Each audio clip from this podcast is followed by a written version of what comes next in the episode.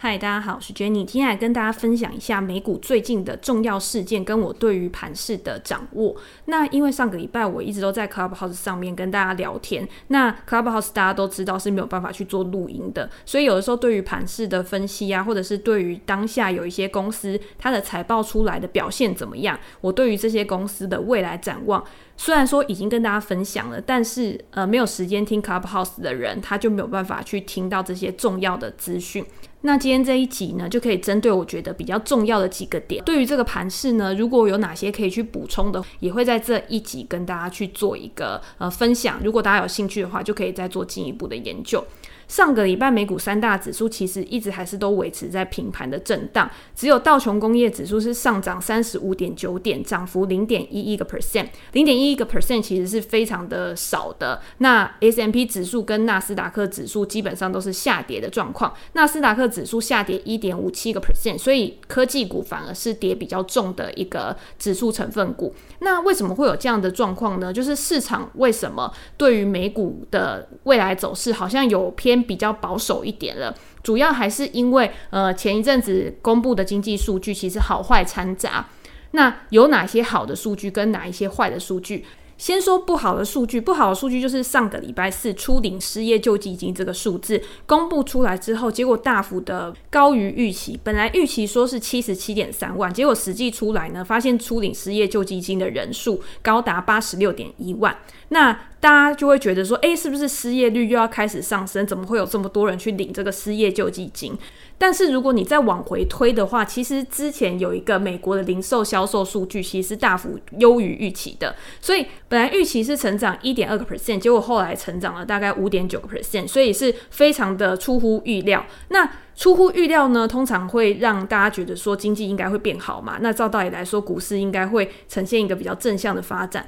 但是因为现在美国就是，如果你经济好的话，表示联准会它可能之后会开始不宽松啦，或者是可能有升息的举动，会让市场反而比较紧张。就是因为这样，让市场觉得说，诶，之后通膨是不是会升温得更快啊？然后这个疑虑，然后让。公债殖利率其实也将被带上来，十年期的公债殖利率来到一点三个 percent，这个数字在今年年初的时候大概只有零点九个 percent 而已，所以上升的幅度跟速度其实是比较快一点。那市场就会害怕说，诶，你公债殖利率上升会不会让股市有一个估值回调的情况？但是实际上对股市而言，大家不要一直觉得说，诶，我公债殖利率上升好像就一定会把呃股市压下来。其实适度的通货膨胀是一件好事情，因为在过去很长一段时间。其实通货膨胀都一直拉不起来。那你今天有通货膨胀，表示说经济变好了，然后呃，大家对于景气的升温其实是有一个比较乐观的预期的。你不能说就是公债殖利率上升跟股市是一定有绝对相关的，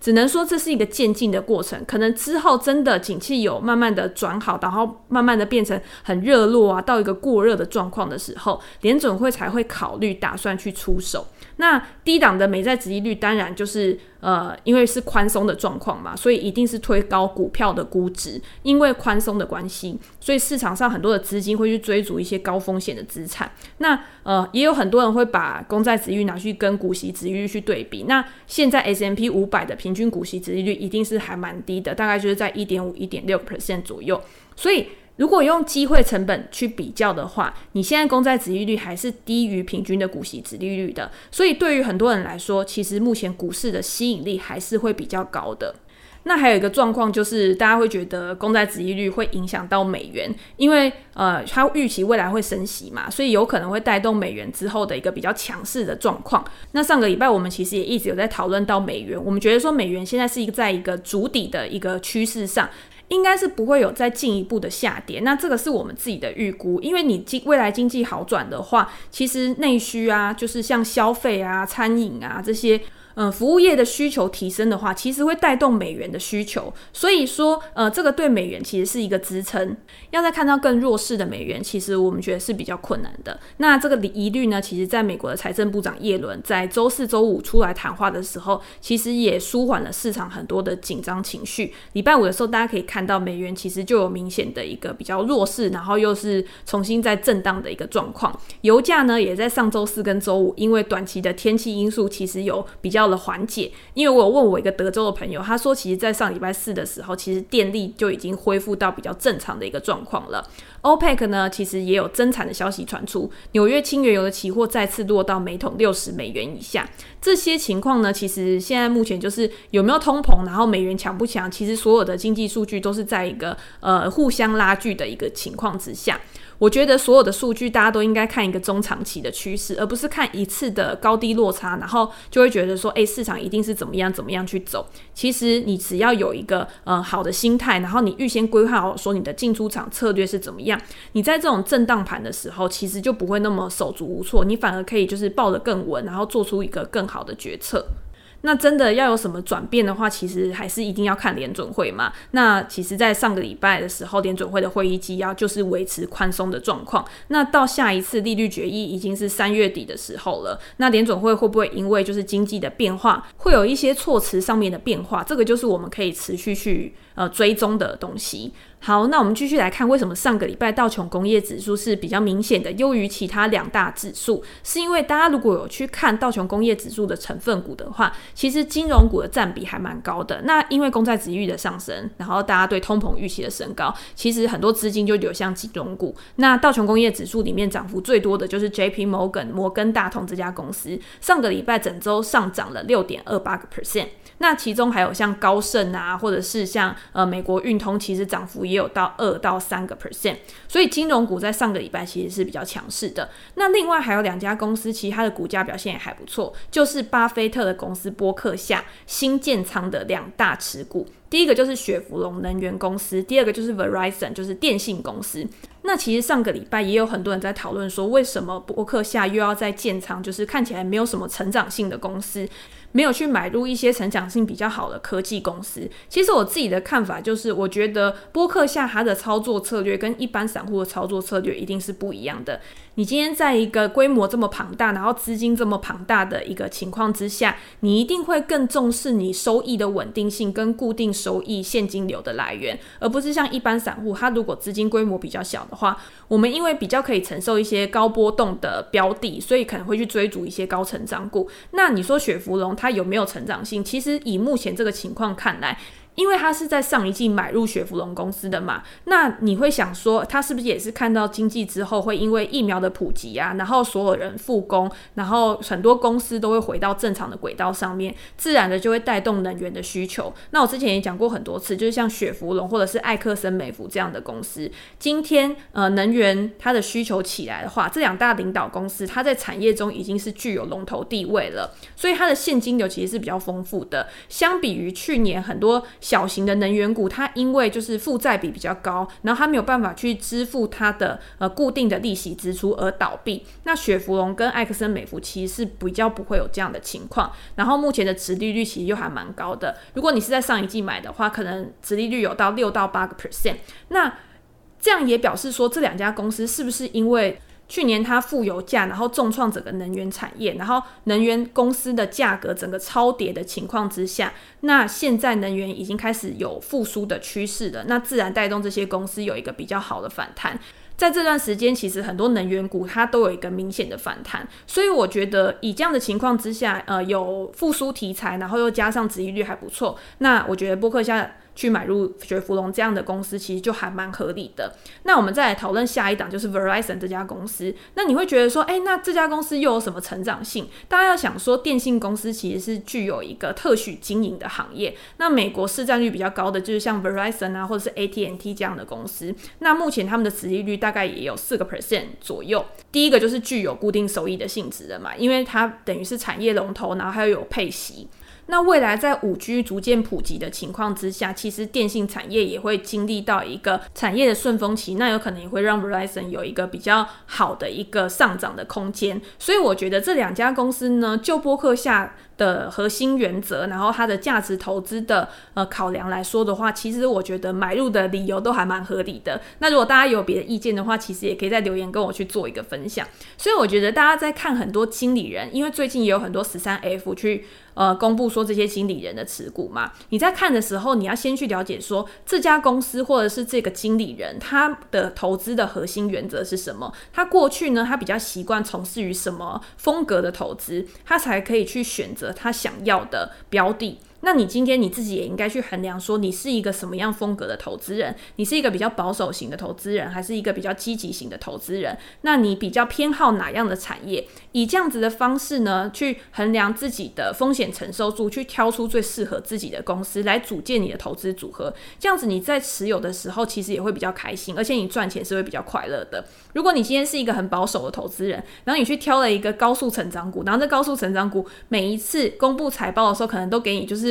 有一个很大的一个大幅震荡，那你很有可能就是因为情绪的因素影响而让你去抛售这家公司，即便这家公司后来诶回稳了之后，然后又重新翻回到上涨的趋势之上，你也赚不到后面的获利。所以我觉得在投资的时候，了解自己其实是很重要的一件事。你今天要了解自己之后，你才有办法去选择你想要的一个投资标的。那我觉得，如果你不知道你自己到底要投资什么的话，就目前的情况来看，其实投资 S&P 500指数的 ETF 也是一个很好的选择。那我自己呢，在加减码的时候，其实会看技术形态的分析。其实我也讲过很多次了。那我觉得目前 S&P 500指数就是还是维持在一个强势的格局上面。你如果去看，呃，你用不管是均线啊，或者是上升趋势线，其实它现在都还是在一个呃正斜率的一个发展轨道上面。即便这两个礼拜，其实 S&P 500它都是维持一个震荡的格局，但是呃。如果今天 S&P 500它偏离均线太远的时候，其实我觉得就是一个短线比较过热的一个讯号。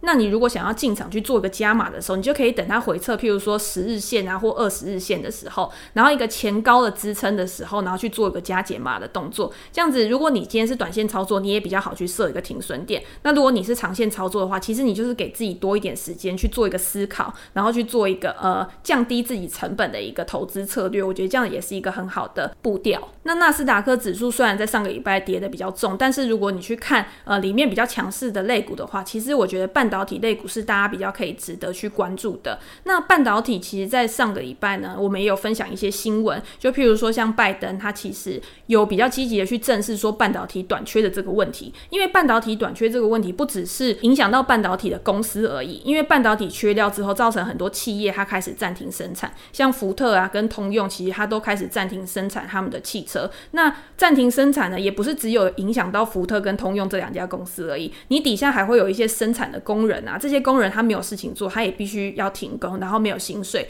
那这样子呃环环相扣，就是影响到整个经济嘛。所以拜登政府其实就有正视这个问题，那很多半导体公司就是上书给拜登说，你之后啊在做基础建设的一个投资，然后跟呃建设的时候，应该要把半导体制造这一块呢纳入到你的基础建设里面，未来。大家要看，不管是消费性电子、车用、云端、五 G，都需要半导体。那半导体一定是在每一个产业的成长过程中都扮演很重要的角色。大家如果要去投资半导体公司的话，你可能不知道说，诶，到底有哪些半导体公司？譬如说制造啊，或者是设备啊，或者是呃什么 IC 设计啊这些，那你就去买入半导体的 ETF。那有两档 ETF，第一档是 SMH，第二档是 SOXX。这两档呢，其实都是主要。投资在半导体的公司上面，那你直接分散投资在整个产业上面。即便你去看个股啦，有一些个股的大厂，它其实它的股价线图跟这些 ETF 它的走势其实也都是很类似的。因为你去看这个半导体的产业链，它的联动关系一定是很大。你今天上游它好的话，你慢慢的就是牵到下中游、下游，那这样子的话，整个股价一定都是联动被带起来嘛。所以买入 ETF，我觉得跟买入个股其实是差不多的，也是可以帮你省去很多研究个别公司的时间啊。我觉得。那在上个礼拜呢，半导体设备大厂应用材料，它股票代号是 AMAT，在十八号盘后也公布了它最新一季的季报数字，营收跟获利呢也都是优于市场的预期的。二零二一财年的第一季，它营收达到五十一点六亿美元，比去年同期还要成长了二十四个 percent。那经调整后的每股盈余一点三九美元，也是优于市场预期的。这边要先跟大家提醒一下，就是说为什么我是说二零二一财年第一季，是因为美股它在财报的公布上面，它每一家公司会帮自己的财年就是时间的划分会不一样，所以有的时候你会看到，哎，怎么现在已经才。第一季都还没有过，然后就已经有第一季的财报出来，就是因为公司它自己在划分财年的时间上面会有不一样的状况。那应材呢，他在他的那个电话会议里面就有讲说，他非常看好未来半导体的景气，他认为这个整个半导体的市场未来还有十年的一个投资周期，加上像台积电等半导体公司，它加大就是设备的投资嘛，对于设备这个需求就会提高，所以他在第二季的营收呢，其实也调高了呃这个数字，然后优于原本分析师预期的数字，让应材在礼拜五收盘的时候，其实股价是上涨五点三二个 percent 的。所以在看这个公司它未来是不是有发展前景的时候，其实大家要去关注到说这个产业它有没有一个发展前景，它的一个成长的周期是怎么样去发展的。那应材他就说，呃，半导体周期可能现在才刚开始，因为很多产业现在的高速发展其实都是需要半导体这个东西，所以你在现在去投资半导体这个产业，其实就是顺着趋势去做嘛。那我们在投资的时候，其实你也是要去关注说做一个趋势的一个变化，还有就是景气的周期现在目前到底走到了哪一个阶段。其实你要看每一个东西，它其实都有一个自己的周期循环，一个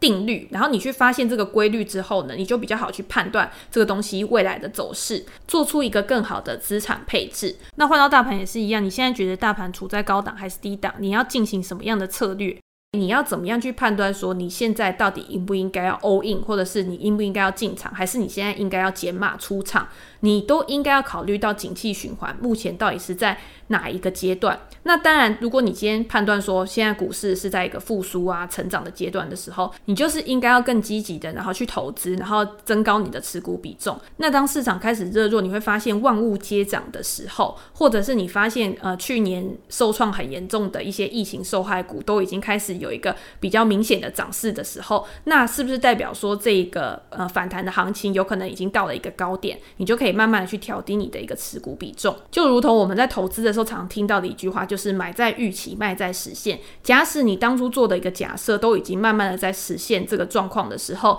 你就应该考虑就是减码来获利了结。那这也是我自己在投资的时候会考量的一个点。我一直觉得说，你应该要依据你一直不断收集到的新的资讯，然后去更新你现在目前的一个判断，然后去做一个很弹性的调整，而不是觉得说啊，今天我只要设定了一个目标之后，我就是一直闷着头往前，然后不管市场有什么重大的改变，然后我都不影响我当初的一个决策，那这样子反而是一个比较不好的情况。那也希望大家就是可以在未来的这一段时间都可以有一个很好的一个获利。那我们今天就先讨论到这边，那我们下次见，拜拜。